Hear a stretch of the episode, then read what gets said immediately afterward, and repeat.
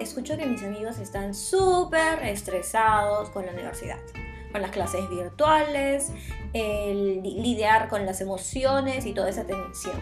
Miren, ni siquiera hemos terminado la semana, estamos jueves, las clases empezaron el lunes y es preocupante. Bueno, ¿qué les puedo decir? He sentido esa sensación totalmente, es aceptable, así que valídenla, no desvaliden o no quieran tapar como la canción Échale tierrita y tápalo. no, no le quiten ese peso.